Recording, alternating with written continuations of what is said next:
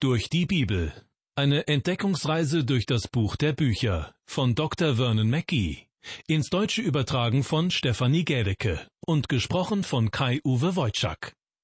Wir setzen unsere Entdeckungsreise durch die Bibel fort und sind zurzeit im ersten Johannesbrief unterwegs. Im Mittelpunkt stehen diesmal aus Kapitel 2 die Verse 15 und 16. Herzlich willkommen dazu. In der letzten Ausgabe dieser Sendereihe haben wir festgestellt, dass es für Christen wichtig ist, regelmäßig in der Bibel zu lesen. Denn das ist eine wichtige Voraussetzung, um im Glauben stark zu sein und geistlich heranzureifen. Ich habe das mit der täglichen Nahrungszufuhr verglichen, die notwendig ist, um bei Kräften zu bleiben und im Falle von Kindern, damit sie heranwachsen können. Wenn wir dann im geistlichen Sinne zu Vätern des Glaubens herangereift sind, wie es Johannes in Kapitel 2, Vers 14 ausgedrückt hat, werden wir so fühlen, denken und handeln, dass es Gott wohlgefällig ist. Wir befolgen dann seine Gebote und seinen Willen.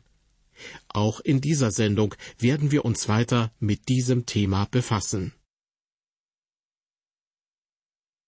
Manche Christen würden die nun folgenden Verse gern inhaltlich von den vorangegangenen trennen, aber meines Erachtens gehört dieser Text zum vorangegangenen Abschnitt dazu. Worum geht es? Nun, es geht um das Verhältnis der Christen zu der Welt, in der sie leben, und in der eben viele Menschen eine weltliche Gesinnung haben. Das scheint mit dem zuvor Gesagten nicht allzu viel zu tun zu haben, denn Johannes hat uns da erklärt, wie man als Kind Gottes wissen kann, ob man tatsächlich zu seinen Kindern gehört. Laut Johannes können wir dessen gewiss sein, wenn wir Gott von Herzen lieben und seine Gebote befolgen. Später schreibt Johannes, dass die Gebote nicht schwer zu befolgen sind.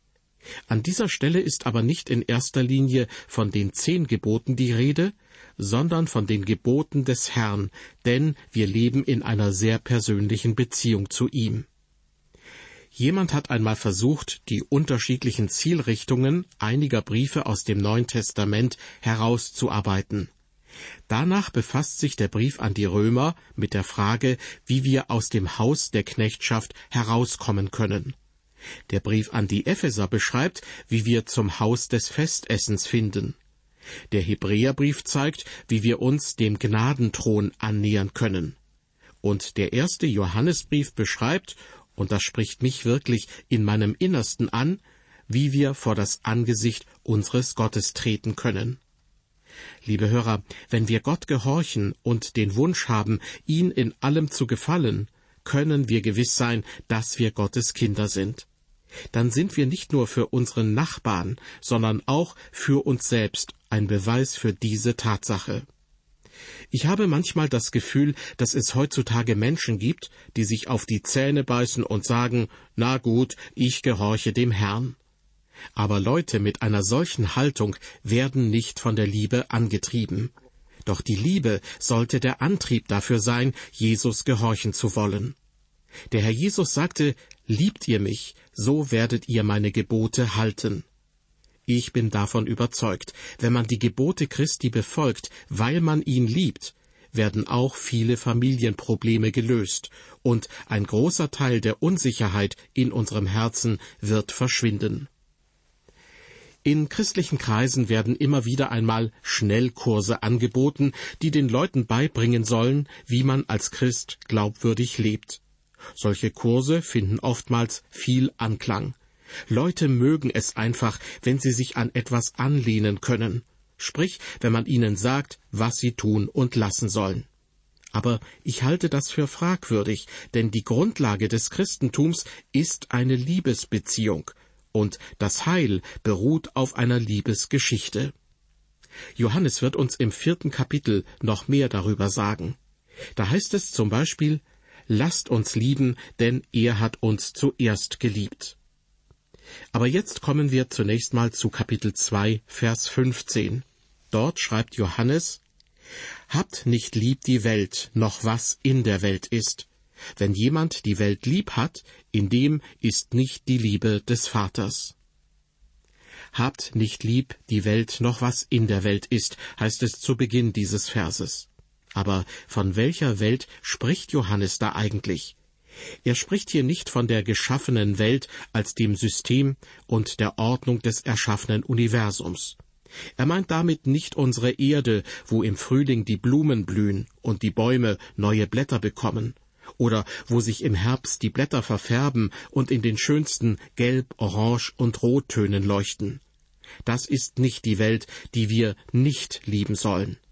Vielmehr ist das die Welt, die uns unsere Lebensgrundlagen liefert und die Gott auch zu unserem Genuss erschaffen hat.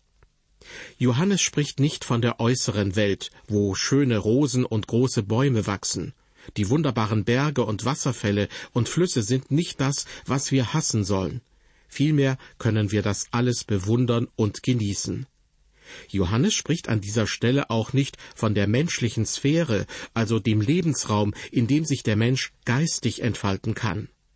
Im Johannesevangelium wird uns gesagt, wie sehr Gott die Welt geliebt hat.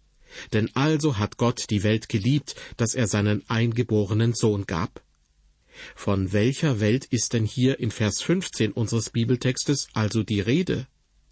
Das griechische Wort für Welt, das Johannes hier verwendet, lautet Kosmos. Damit ist die Welt Satans gemeint, also das, was von Satan beherrscht wird und Gott außen vor lässt, ja, das sich sogar ihm widersetzt. Das, was wir heute hassen sollen, ist das in der Welt, was gegen Gott gerichtet ist. Johannes erwähnt dies auch in seinem Evangelium, indem er den Herrn Jesus zitiert, der gesagt hat, ich werde nicht mehr viel mit euch reden, denn es kommt der Fürst dieser Welt, er hat keine Macht über mich. Der Fürst dieser Welt heißt es in diesem Vers. Damit ist Satan gemeint, der auch in der Welt herrscht, in der die Menschen heute leben. Er hatte dem Herrn Jesus alle Reiche dieser Welt angeboten, und ich denke nicht, dass er bei diesem Angebot irgendein Land ausließ. Überall nimmt er Einfluss, und deshalb sollen wir die Welt Satans, sprich seine Einflussnahme in Gottes Welt, nicht lieben. Wir lesen im Johannesevangelium auch etwas über das Gericht, das der Fürst dieser Welt gerichtet ist. Auch hier spricht der Herr Jesus von Satan. Das heißt, die Macht von Satan ist begrenzt durch Jesus selbst.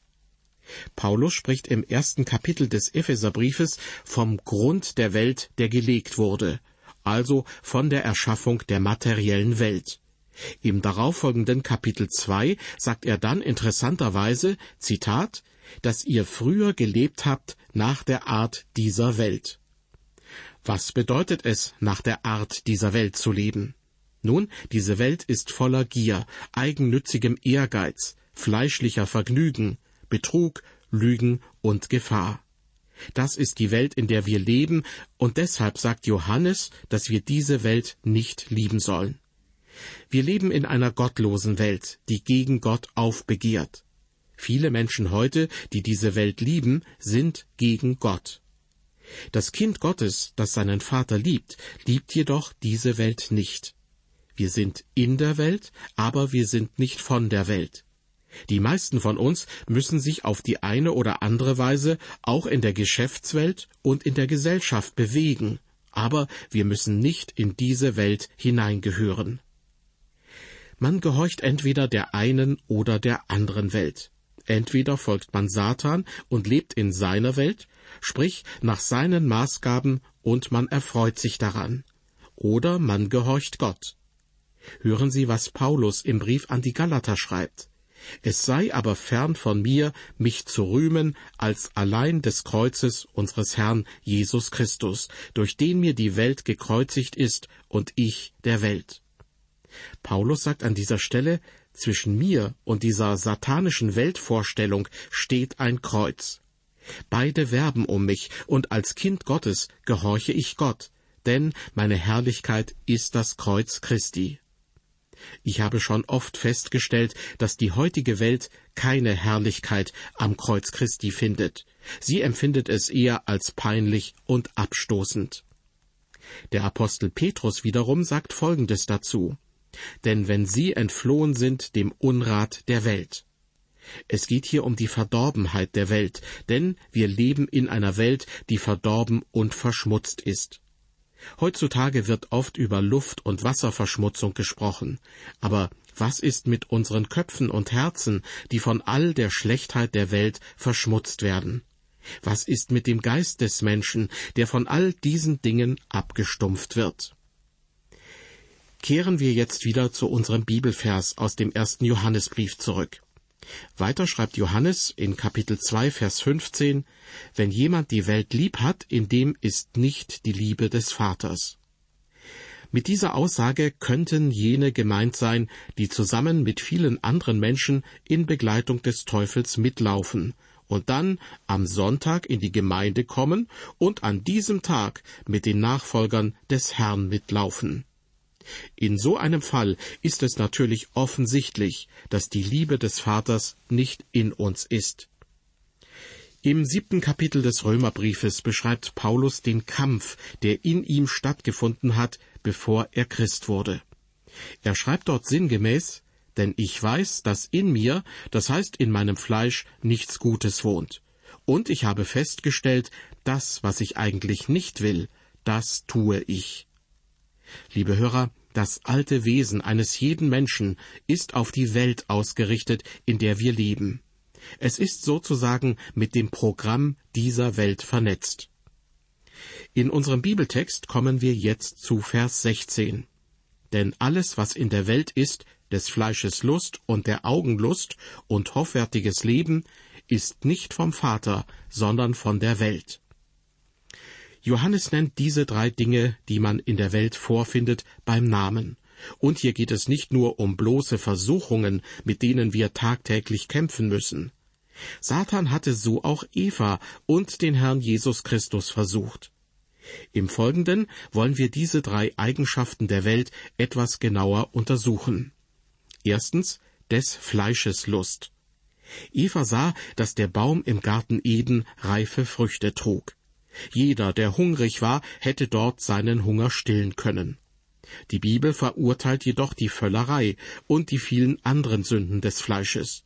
Und heutzutage sind sehr viele Dinge ein Reiz für das Fleisch, wenn ich es einmal so ausdrücken darf.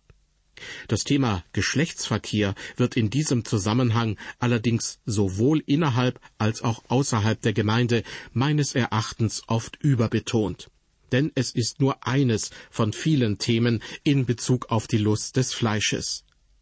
Die Lust des Fleisches, auch den Herrn Jesus versuchte Satan auf diese Weise. Matthäus beschreibt es in seinem Evangelium so. Und da Jesus vierzig Tage und vierzig Nächte gefastet hatte, hungerte ihn. Und der Versucher trat zu ihm und sprach, Bist du Gottes Sohn, so sprich, dass diese Steine Brot werden. Der Herr Jesus hätte das natürlich tun können. Der Unterschied zwischen dem Herrn Jesus Christus und mir ist der, dass ich die Steine wahrscheinlich in Brot verwandelt hätte, wenn ich gekonnt hätte, aber er tat es nicht. Er wurde genau wie wir auf die Probe gestellt, und zwar mit den Begierden des Fleisches. Liebe Hörer, wir werden geprüft, und es ist keine Sünde, geprüft zu werden. Es ist jedoch eine Sünde, wenn man dieser Versuchung nachgibt. Der gleiche Grundsatz trifft auch auf den Geschlechtsverkehr und jede andere Ebene der fleischlichen Begierde zu. Die zweite Eigenschaft der Welt, die in Vers 16 unseres Bibeltextes genannt wird, ist der Augenlust. Satan hatte Eva den verbotenen Baum im Garten Eden gezeigt, und sie sah, dass der Baum eine Lust für die Augen war. Erinnern Sie sich auch daran, dass Satan dem Herrn Jesus Christus die Macht über alle Königreiche dieser Welt anbot? Meiner Meinung nach müssen diese Königreiche der Welt sehr anziehend gewirkt haben. Es gibt eine gottlose Denkweise, die heute die Kontrolle über die Welt erlangen will. So wird auch eines Tages der Antichrist kommen und diese Welt für Satan regieren. Diese Welt, in der wir leben, ist sehr anziehend, voller Schaufenster, Bildschirme und Prunk. Oder anders gesagt, voller menschlicher Herrlichkeit. Als drittes wird in unserem Bibeltext erwähnt hoffärtiges Leben. Eva sah, dass der Baum verlockend war, weil er klug machte. Viele Menschen sind zum Beispiel auf ihre Familie stolz. Sie sind stolz, weil sie aus einer sehr alten Familie stammen oder zu einer bestimmten Gruppe von Menschen gehören. Es gibt einige Gruppen, die sehr stolz auf ihre Abstammung sind. Das kann als hoffärtiges oder stolzes Leben bezeichnet werden. So eine Denkweise führt häufig dazu, dass man sich für besser hält als alle anderen. Das kommt heute sogar in der Glaubenswelt vor. Ich bin schon einigen Christen begegnet, die sich für herausragende Gläubige gehalten haben. So wie jener Mann, der meine Radiosendungen finanziell unterstützte, weil er sie für sehr wichtig hielt. Er sagte, ich kenne viele Menschen, die diese Sendungen hören und brauchen. Aber er sagte mir auch ganz ehrlich, ich selbst höre sie nicht. Seiner Meinung nach brauchte er diese Sendungen nicht, weil er bereits auf einem höheren Niveau angekommen und ein sehr reifer Christ war. Natürlich zeigen solche Aussagen nur, dass die betreffende Person in Wirklichkeit ein sehr unreifer Christ ist.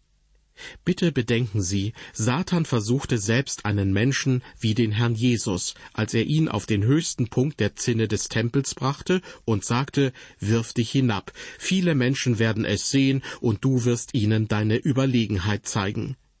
Diese Versuchung geschah wahrscheinlich bei einem Fest, bei dem er tatsächlich von vielen Menschen gesehen worden wäre.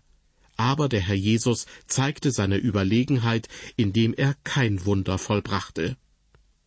Das sind also die drei Versuchungen, die uns in der heutigen Welt erwarten und die geradezu zu den Eigenschaften dieser Welt gehören. Des Fleisches Lust, der Augenlust und hoffärtiges Leben. Wenn man seinen Bauch oder die äußere Schönheit zu seinem Lebensziel macht, und selbst wenn man versucht, alles Religiöse zu seinem Ziel zu machen, dann führt das zu einer sehr verzerrten Weltsicht. Diese Dinge gehören zur Welt, und alles, was zu dieser Welt gehört, wird eines Tages vergehen. Uns wird gesagt, dass wir diese Dinge nicht lieben sollen, weil Gott sie nicht liebt und weil der Einfluss Satans eines Tages vergehen wird. Was also sind unsere Feinde? Die Welt, die sich auf Satan ausrichtet, das Fleisch und der Teufel selbst. Das sind die gleichen Dinge, mit denen Satan auch Eva und den Herrn Jesus versuchte. Er hat seine Taktik nicht geändert. Er versucht auch uns auf die gleiche Weise. Und wenn wir diesen Versuchungen nicht widerstehen, dann zeigt das, wo wir als Christen stehen. Wer die Gebote des Herrn Jesus Christus befolgt, wird stark im Glauben. Aber jeder Christ wird eines Tages in seinem Glauben auf die Probe gestellt und je stärker der Glaube, desto stärker die Versuchung. Der Apostel Johannes warnt uns, in der Welt gibt es viele Versuchungen, die uns ins Schleudern bringen können. Aber alles, was in der sichtbaren Welt ist, ist nicht von Dauer, und wenn man auf solche Versuchungen trifft, sollte man sich diese Tatsache immer wieder vor Augen führen. Die Dinge der Welt sind vergänglich, aber die Dinge Gottes sind für die Ewigkeit. In diesem Sinne möchte ich mich nun von Ihnen verabschieden. Seien Sie Gott befohlen und auf Wiederhören bis zum nächsten Mal.